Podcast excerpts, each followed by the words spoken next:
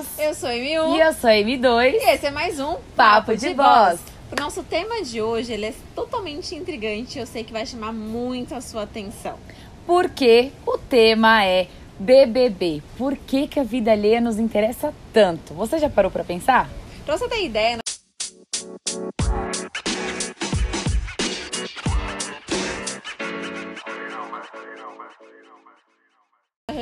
na 23 edição do Big Brother Brasil.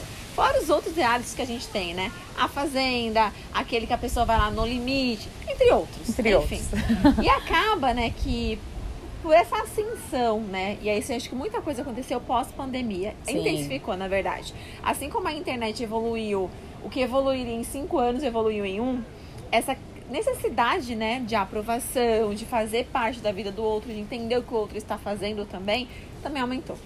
Exatamente. E um ponto muito importante, que o título já é muito chamativo, né? Por que, que a gente se interessa tanto em acompanhar a vida dos outros, principalmente quando essas pessoas estão fechadas ali, né? Sem contato nenhum com o mundo de fora.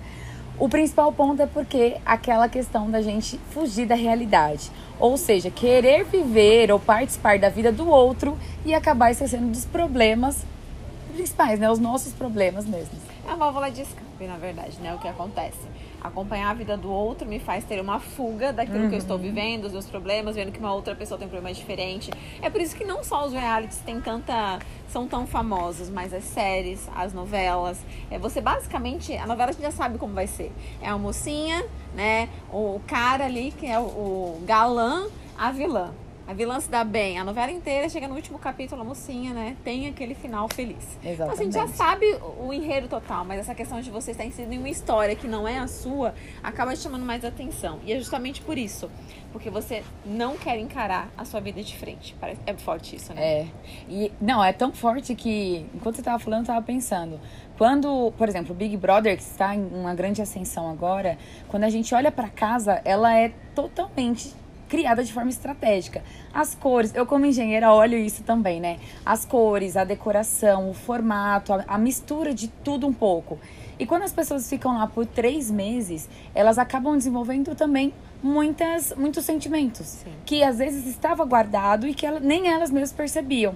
E quando a gente olha para essas pessoas que estão lá dentro, a gente começa a ver que também tem algumas questões particulares relacionadas a nós também. Vou trazer o grande exemplo da Juliette, que é uma, Case. uma é um case de sucesso, porque desde o início ela entrou do- fazendo o jogo dela, do jeito dela, sendo ela ali mesma.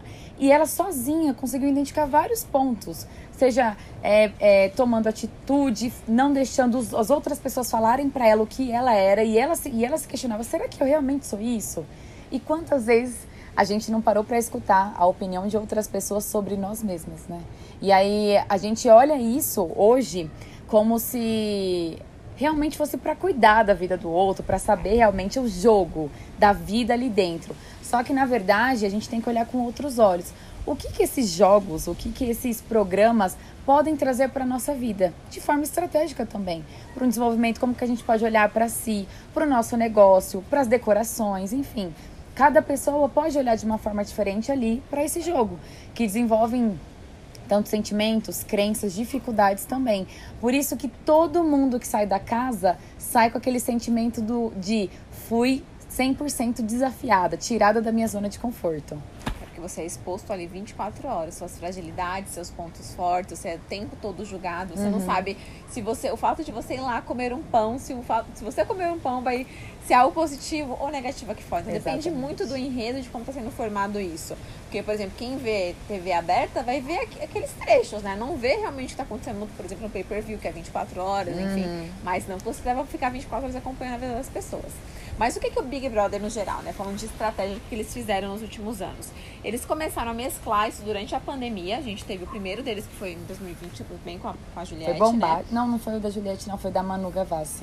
Verdade. É. O que, que eles fizeram? Eles eh, colocaram metade dos participantes anônimos e a outra metade famosos. Porque a gente sabe que dentro das redes sociais, o que, que você tem como aspiração, de desejo? Você quer ser igual a blogueira, você quer ser igual a X pessoa famosa, né? Que a gente acha que a vida é coisas. perfeita, né? Exatamente. Conquistar X coisas igual a pessoa tem.